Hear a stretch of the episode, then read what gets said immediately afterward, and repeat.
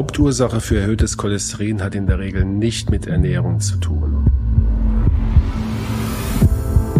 Aber wie so oft ist es ein Thema, was, wofür ein Bewusstsein geschaffen werden muss in der, in der Bevölkerung. Medikamente sind deine Freunde. Hand aufs Herz. Der rezeptfreie Mediziner Talk.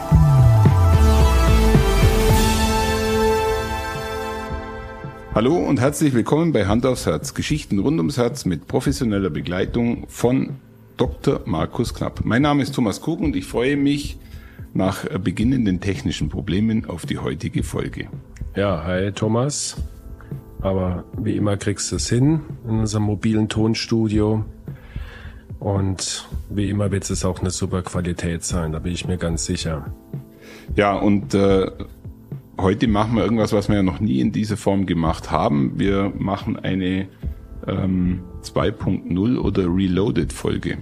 Richtig, ja, war deine Idee, dass wir das Thema Cholesterin nochmal aufgreifen, finde ich sehr gut, weil Cholesterin ist in meiner alltäglichen Arbeit einfach derartig präsent und ja. äh, vor allen Dingen auch die Therapie des hohen Cholesterins und auch in der Kardiologie weltweit allgemein ein Top-Thema.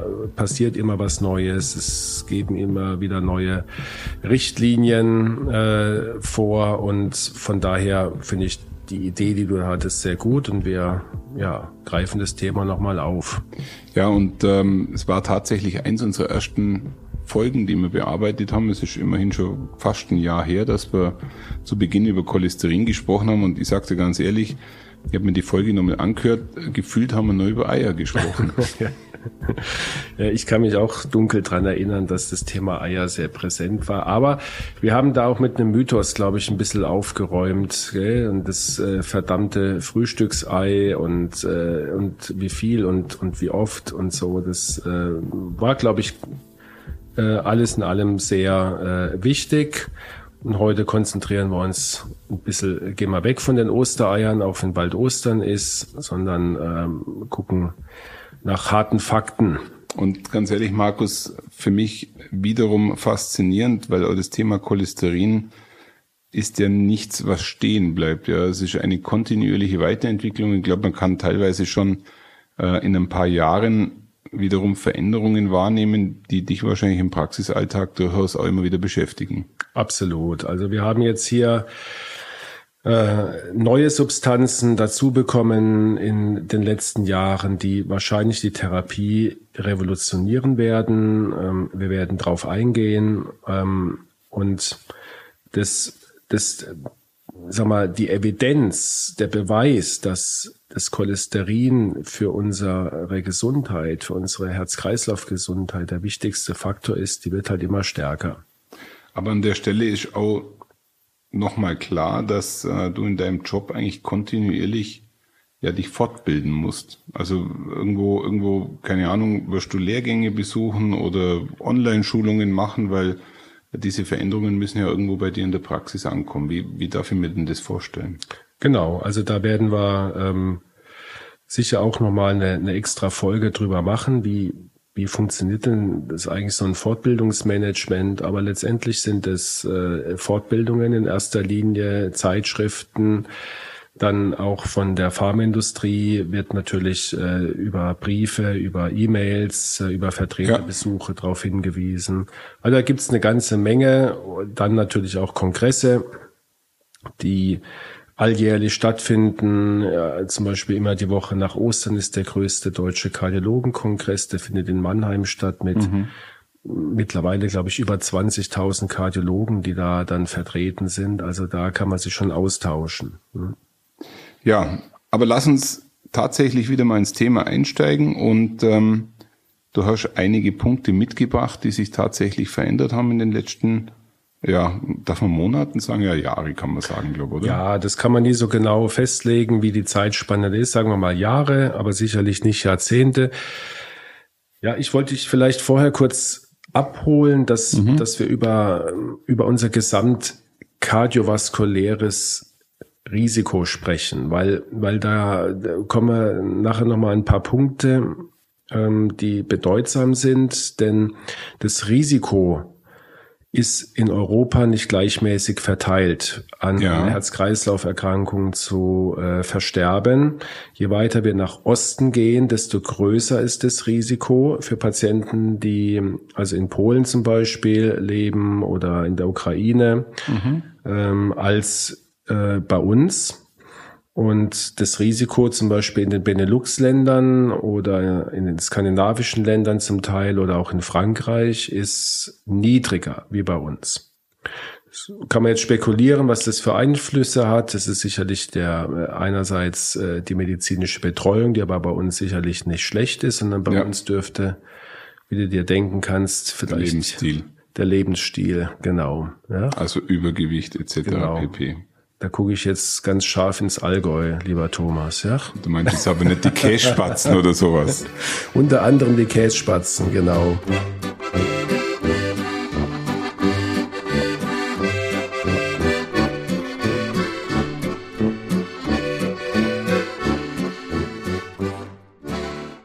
Aber dadurch ähm, ist wahrscheinlich auch erklärt, dass ähm, man doch immer wieder sagt, dass in den südlichen Ländern äh, das Durchschnittsalter höher sein kann, äh, als wie jetzt in nördlichen. Ja, wie- ob das jetzt auf die Gesamtsterblichkeit einen Einfluss hat, da- das weiß ich gar nicht. Aber das kardiovaskuläre Risiko, wie gesagt, ist, äh, da gibt's eine, eine Umverteilung und Ja. ähm, wer sich dafür interessiert, der kann diese Kardis im Internet zu finden, kann er sich angucken. Ähm, aber für uns ist klar, wir sind nicht die Besten in Europa und ähm, wir sollten aber zu den Besten werden. Das ist unser Anspruch. Vielleicht mal ein paar Fakten, Thomas, ähm, die natürlich jetzt auch ein Stück weit Wiederholung sind. Wir hatten das in der ersten Folge mit Sicherheit schon angesprochen. Aber dass dir einfach nochmal klar wird, dass es einen, und das ist selten in der Medizin, einen derart äh, evidenten Zusammenhang zwischen einer Senkung des schädlichen Cholesterins, nämlich dem sogenannten LDL, Ja. und der Risikoreduktion, was Herz-Kreislauf-Erkrankungen anbelangt, gibt. Ähm, du kannst da wirklich, wenn du, wenn du das jetzt auf ein Diagramm äh, zeichnest, kannst du eine Gerade ziehen. Je niedriger dein LDL-Wert ist, desto geringer ist dein Risiko an einer Herz-Kreislauf-Erkrankung zu versterben. Und einfach um dir mal eine Zahl zu nennen, wenn ich dein Cholesterin um 40 Milligramm pro Deziliter LDL senke, hast du eine 20-prozentige Risikoreduktion für Herz-Kreislauf-Erkrankungen. Und das bezweifelt bei dir in der Praxis auch kein Patient mehr. Ähm, die aller, allerwenigsten ja, glauben an die moderne Wissenschaft. Ja, und Ja. wer, sagen wir mal, daran jetzt überhaupt nicht glaubt, kommt in der Regel auch nicht zu einem Schulmediziner, sondern lässt sich anderswo beraten. Weil du kannst ja auch äh, erhöhte Cholesterinwerte einfach aus deiner, aus deinem Körper heraus entstehen lassen. Jetzt mal so ganz platt ausgedrückt. Cholesterin entsteht in deinem Körper ja nicht nur aufgrund deiner Ernährung, sondern es gibt ja auch Menschen, die genetisch bedingt, weiß ich, darf man das so sagen, generell einen hohen Ja, Cholesterinspiegel ja, klar. haben. Das ja. ist sogar, das ist sogar die Hauptursache für erhöhtes Cholesterin hat in der Regel nicht mit Ernährung zu tun. Okay. Die Ernährung spielt da keine unbedeutende, aber eine Mhm. eher geringe Rolle. Nichtsdestotrotz wollen wir natürlich, dass der Patient sich gesund ernährt. Aber um nochmal auf dieses Diagramm zurückzukommen, du kannst dir doch vorstellen, wenn ich das einem Patienten zeige, dann Ja. ist es für den natürlich sehr eindrucksvoll und fördert auch die sogenannte Adherence oder Adherenz auf Deutsch. Das Adherenz heißt, wie sorgfältig und gewissenhaft nimmt er seine Tabletten ein. Und wenn er schwarz auf weiß sieht, was er damit erreichen kann, ja, ich weiß nicht, wie, wie es dir ginge, wenn du wenn ich dir das zeigen würde, ob du dann sagen würdest, ja Mensch, mit, mit 20 Prozent Risikoreduktion, dann nehme ich die Tablette. Oder? Aber ähm, ich würde, also gebe dir vollkommen recht, ich würde dieses Medikament tatsächlich äh, wahrscheinlich regelmäßiger nehmen, wenn du mir das irgendwo mit einem Diagramm nachweisen könntest. Ja, also sprich, wenn wenn du mir nachweisen könntest, dass zum, zumindest mein äh, Wert sinkt und zum anderen du mir auch begründen könntest, dass äh, gewisse Risikofaktoren tatsächlich dadurch auch wirklich ähm, eingeschränkt sind. Ja. Aber ich glaube, das ist das größte Problem bei vielen Medikamenten, die man regelmäßig nehmen muss. Mir fällt gerade äh, mein Schilddrüsenpräparat ein. Da stelle ich mir auch schon seit Jahren die Frage, soll ich es überhaupt noch weiternehmen, weil natürlich ja. äh, das für mich im, im Alltag keine große Wirkung hat hat eine Wirkung, die du halt nicht spürst, aber genau. hat halt mit Sicherheit jetzt nicht diese äh, Auswirkungen auf deine Überlebensrate.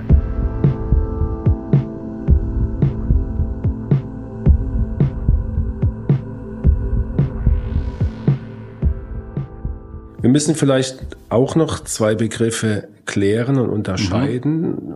Und zwar, wenn ich jetzt von Risikoreduktion spreche, auch diese 20 Prozent, dann ist es ein relative Reduktion mhm. und keine absolute Reduktion. Ich glaube, das muss man immer wieder ganz klar sagen. Wenn du also statistisch, nehmen wir mal ein Beispiel, äh, in den nächsten zehn Jahren ein zehnprozentiges Risiko hast, an einem Herzinfarkt zu versterben, mhm.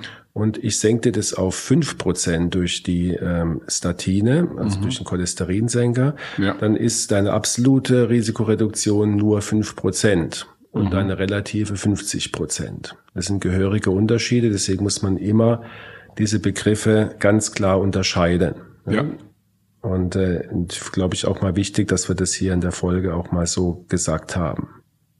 Mal schauen, ob das jeder absolut und relativ gut verstanden hat, aber man kann sich die Folge ja gerne nochmal anhören und deinen Ausführungen dazu nochmal.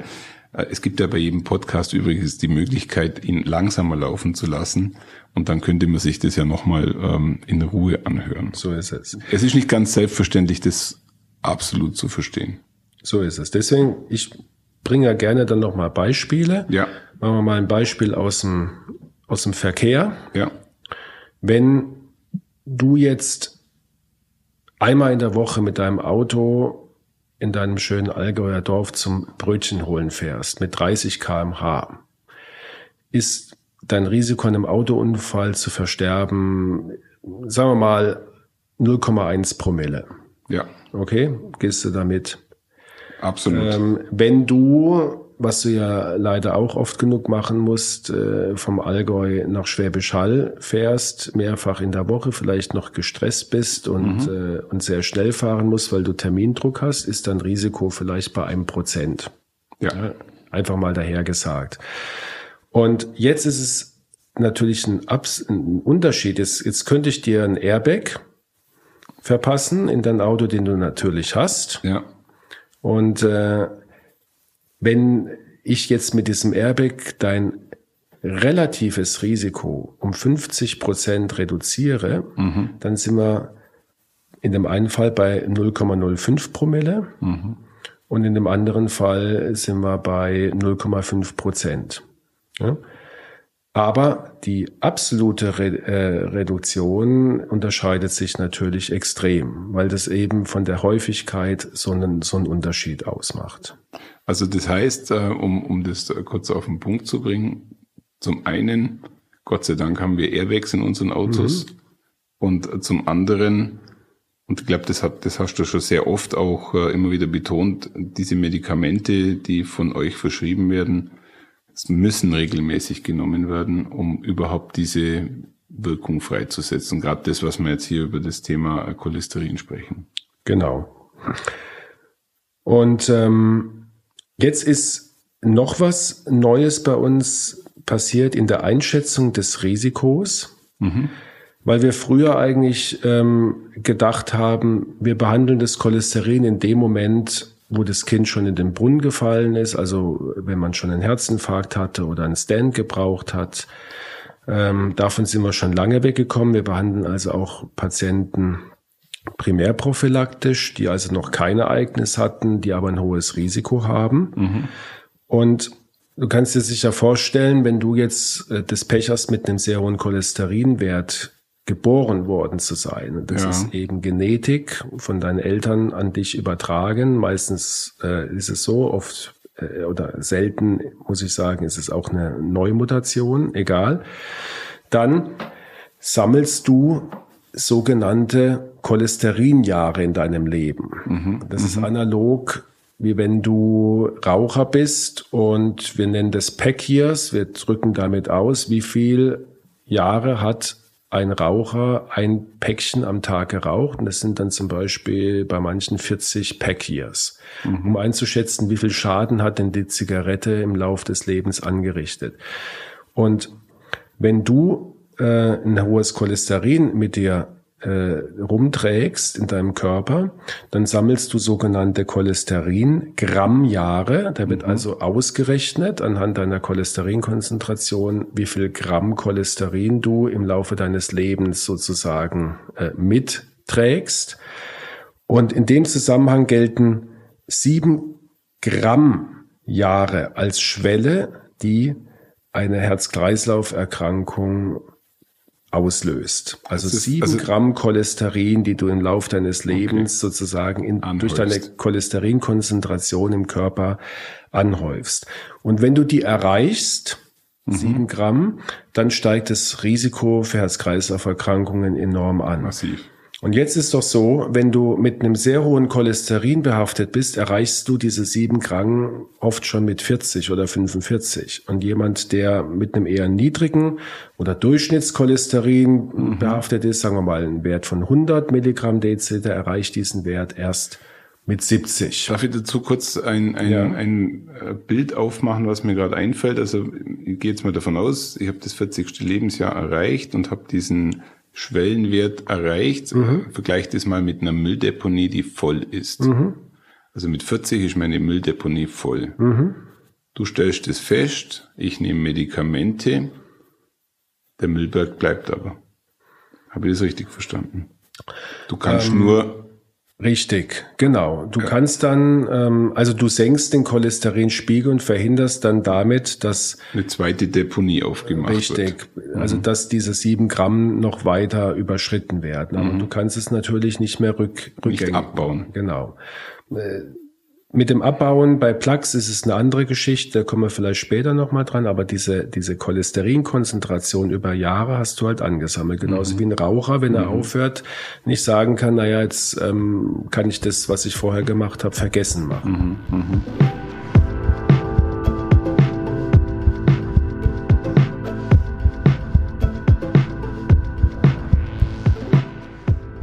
Deshalb ist es ja wahrscheinlich für die Fälle, die schon in jungen Jahren erhöhten Cholesterinwert haben, wäre es sehr sinnvoll, dort schon mit Medikamenten einzusteigen. Genau, das ist die Überlegung dabei. Aber ja. wie stellt ihr das fest? Weil ein 20-Jähriger kommt ja nicht bei äh, dir vorbei und lässt einen Cholesterinwert ermitteln. Ein 20-Jähriger vielleicht nicht, wobei das gibt's auch. Ähm, aber und den wird man wahrscheinlich auch tatsächlich noch nicht behandeln, aber okay. äh, spätestens bei diesen Vorsorgeuntersuchungen, die auch gesetzlich dann ermöglicht sind, ähm, ab, ab Mitte 30 wird es bestimmt und mhm. Ähm, kommen auch viele Patienten, die sagen, mein, meine Großeltern sind am Herzinfarkt gestorben, meine Eltern am Herzinfarkt gestorben, alle sehr früh. Ich mhm. will mal wissen, wie es bei mir aussieht. Das okay. ist mal schon sensibilisiert. Aber wie so oft ist es ein Thema, was wofür ein Bewusstsein geschafft werden muss in der in der Bevölkerung und, genau. und äh, das ist ja dann zum einen eure Aufgabe. Zum anderen, wie du gerade sagst, diese, diese Vorsorgeuntersuchungen, die empfohlen werden. Mhm. Und ähm, mir fällt jetzt aber aktuell kein Medium ein, wo in der Sache, sage jetzt mal äh, salopp, Werbung macht für solche Themen. Also ja. vielleicht nehme ich es nicht wahr, weil es nicht mein Thema ist aktuell. Aber gibt es da so, so Aktionen ja. oder, oder äh, Informationen, die, die da regelmäßig rausgegeben werden? Es gibt schon von den, von den Gesellschaften, von den, von den äh, Krankenkassen wahrscheinlich, oder? Ja, und von Herz-Kreislauf-Verbänden oder, oder Ligen, Hochdruckliga und, und so weiter. Aber ähm, es ist es ist längst nicht so durchdrungen wie zum Beispiel beim, bei der Darmkrebs Prophylaxe, gell? wo ja. es richtige Kampagnen gab und, und wo wirklich vorbildlich fast mhm. jeder mhm. Äh, Deutsche ab einem gewissen Alter. Äh, also das kennt sogar ich. Ja. Genau, eine Magen-Darm-Spiegelung äh, sich äh, äh, durchführen lässt.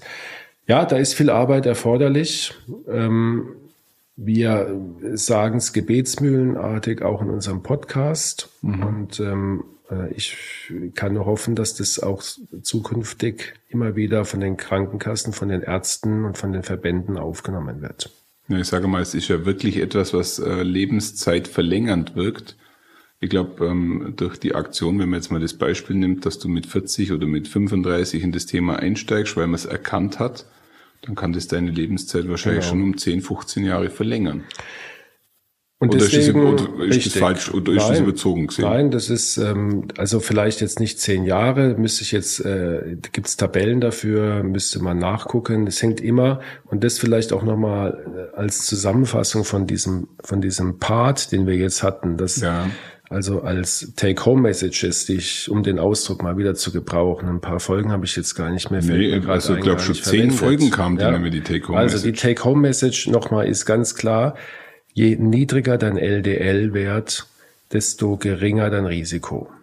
So, und ja. jetzt haben wir, ich weiß gar nicht, haben wir den Grenzwert, den aktuellen schon angesprochen? Das ist nicht so einfach, okay. weil es hängt davon ab und da kommt äh, der zweite Punkt. Mhm. Wir behandeln und ordnen ein nach deinem Gesamtrisiko. Mhm. Und dein Gesamtrisiko ist äh, deine weiteren Risikofaktoren, dein Alter, deine Vorgeschichte und ähm, wie hoch dein LDL insgesamt ist. Und dann wiederum, wenn du ein sehr hohes Risiko hast, ein, eine Herz-Kreislauf-Erkrankung mhm. zu versterben in mhm. den nächsten 10 oder 20 Jahren, dann behandeln wir natürlich aggressiv. Und wenn jemand nur ein ganz geringes Risiko hat in den nächsten Jahren, dann werden wir natürlich uns überlegen, ob wir so einem Patienten ein Leben lang eine Tablette geben. Das ist so die grobe da, Zusammenfassung. Grad, da kommt mir jetzt gerade der Gedanke, da könnte man doch eine App äh, programmieren, indem man, was weiß ich, fünf bis zehn Eckdaten eingibt, um einen Grenzwert herauszubekommen, an dem man sich dann orientieren kann. Weil ja. der Grenzwert ist ja, so verstehe ich es gerade, sehr individuell. Ja.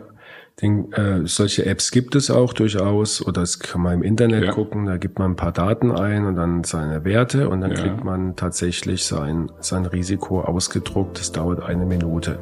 Okay. Mhm.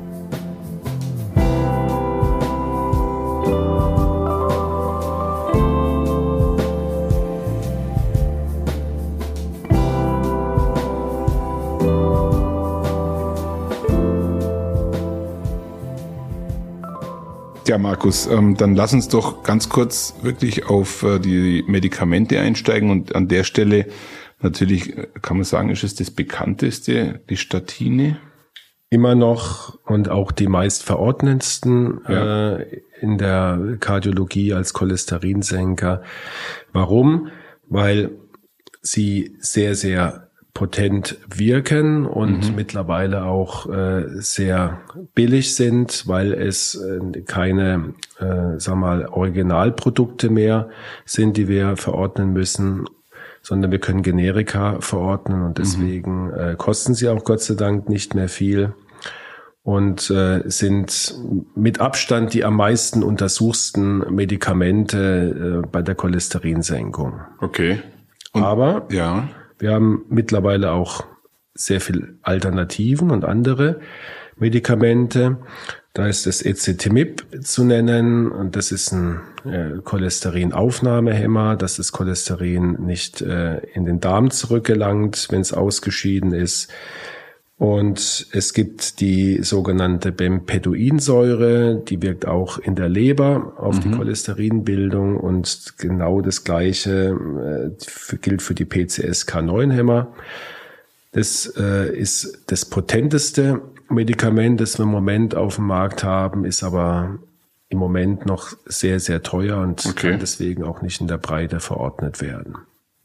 Wann wird es dann verordnet? Also wenn, wenn du jetzt gerade so ein spezielles Medikament ansprichst, wird es dann verordnet in extremen Fällen oder, oder wie muss ich mir das vorstellen? Ja, ähm, in extremen Fällen, um es ganz pauschal zu sagen. Und, und ich würde sagen, wir machen da einfach noch, ja. noch eine extra Folge, wo, wo wir über diese äh, Medikamente explizit sprechen. Genau, oder ja. wie wir über die Medikamente und wann sie eingesetzt werden, ähm, weil das ist wirklich ähm, ein sehr komplexes Thema, auch das. Und da sollten wir uns Zeit nehmen, dass es die Patienten auch wirklich gut verstehen. Ja. Vielleicht für heute noch und ganz wichtig, ähm, es wurde immer spekuliert, ähm, ist die Cholesterinsenkung eigentlich das Entscheidende oder noch andere Effekte, gerade bei den Statinen. Die haben mhm. auch entzündungshemmende und auch noch andere sogenannte pleiotrope Effekte, also die mhm. mit der mhm. Cholesterinsenkung gar nichts zu tun haben. Aber mittlerweile ist ganz klar, ähm, es ist völlig wurscht, welches Medikament du nimmst. Hauptsache dein LDL geht runter und das führt dann zu deiner verbesserten Lebenserwartung. An der Stelle vielleicht mal kurz die Frage, seit wann, seit wann können wir mit Medikamenten circa äh, das LDL senken? Das, machen wir das seit 50 Jahren? Seit nee, ungefähr, fragt mich nicht genau, aber seit den 90ern. Also eine relativ hm? kurze Zeit. Genau. Also dann gibt es wahrscheinlich auch mittlerweile schon Langzeitstudien, die den Effekt dieser Medikamente eigentlich, wie du es ja schon mehrfach gesagt hast, absolut nachweisen. Es gibt Hunderte, wenn nicht Tausende von Studien. Ich habe es ja. nicht gezählt. Irgendwann mal habe ich eine Zahl gelesen, dass insgesamt in Cholesterin senkende Studien, ähm, also Medikamentenstudien, weit über 100.000 Patienten eingeschlossen wurden. Also es sind schon richtig richtig harte Daten. Also wir, sprechen eigentlich heute über ein Medikament, was ein absoluter Segen für die Menschheit ist. Ja. Also wie so oft übrigens, wenn wir über Medikamente sprechen. Richtig. Ja. Da gab es auch so eine Take-Home-Message von dir. Hast du, hast du die noch drauf? Ja. Medikamente sind deine Freunde. Yes. Und das ist auch, das ist auch nebenbei schön, dass du sagst, äh, die Aussage, die ganz viele Patienten irgendwie mitgenommen haben. Habe ich gar nicht so erwartet, aber ja. im Nachhinein freut's mich, weil, weil das bei vielen Patienten so einen Klick gemacht hat im Gehirn. Also die kamen tatsächlich äh, zu dir in die Praxis und haben dir das Feedback gegeben. So ist es, ja. Dann muss man doch sagen, haben wir an der Stelle alles richtig gemacht. Ja. Ja, Markus, dann steigen wir doch aus der Folge tatsächlich aus und wie so oft äh, nächstes Mal in eine zweite Session ein. Ähm, und äh, ich muss dir tatsächlich sagen, was mir in der heutigen Folge wirklich beeindruckt, ist dieser Vergleich, also ich sage jetzt mal in meiner Form, einer Mülldeponie, die voll wird. Mhm. Und wenn sie voll ist, dann steht eigentlich nicht unbedingt gleich eine zweite zur Verfügung, die man auch noch voll machen kann, weil dann fängt es an, dass der Müll stinkt. Stinkt. Ja. Darf man das so hart sagen? Ja? Also das Bild hat sich jetzt bei mir irgendwo ein bisschen ähm, ver, ver, verankert, weil das, was du heute äh, mit den mit den äh, Grammjahren äh, erklärt hast, habe ich jetzt in der Form noch nie gehört. Mhm. Ja. Ist auch ganz neu. Okay. Also da spricht man jetzt nicht auch schon seit Jahren Nein. davon, sondern das ist jetzt wirklich ist, ist relativ neu und, und man kann sagen, dass du mit Sicherheit der erste Nicht-Kardiologe bist, der das in dieser Form, in dieser detaillierten Form in Deutschland gehört hat. Behaupte ich jetzt einfach mal. So, und, und, jetzt, und, jetzt, und jetzt muss man den Bogen an der Stelle wirklich weiterspannen und wir dürfen ja ab und zu Werbung in eigener Sache machen. Äh, ich glaube, aktuell sind um die 3000 Abonnenten bei uns auf, auf dem Podcast drauf. Also wir haben jetzt 3000 Wissende inklusive mir. Sehr schön. Das hört sich doch mal gut an als Abschluss zu einer, zu einer Folge, die wieder einiges an Erkenntnisreichtum zumindest für mich gebracht hat. Markus, herzlichen Dank. Dir auch, Thomas, wie immer, für deine Geduld. Bis zum nächsten Mal. Tschüss. Und ganz ehrlich, alles verstanden habe ich nicht, aber auch ich höre mir das nochmal in langsamem Tempo an. Danke dir. Ciao. Tschüss, Thomas.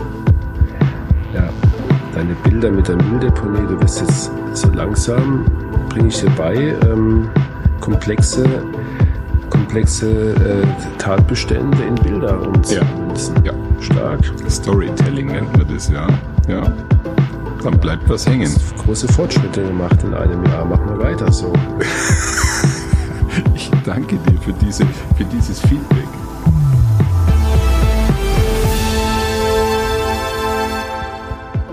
Schauen Sie mal bei uns vorbei unter www.handaufsherz-podcast.de und bleiben Sie immer über uns auf dem Laufenden auf unserem Instagram-Account. Hand aufs Herz – Ihr rezeptfreier Mediziner-Talk rund ums Thema Herzgesundheit.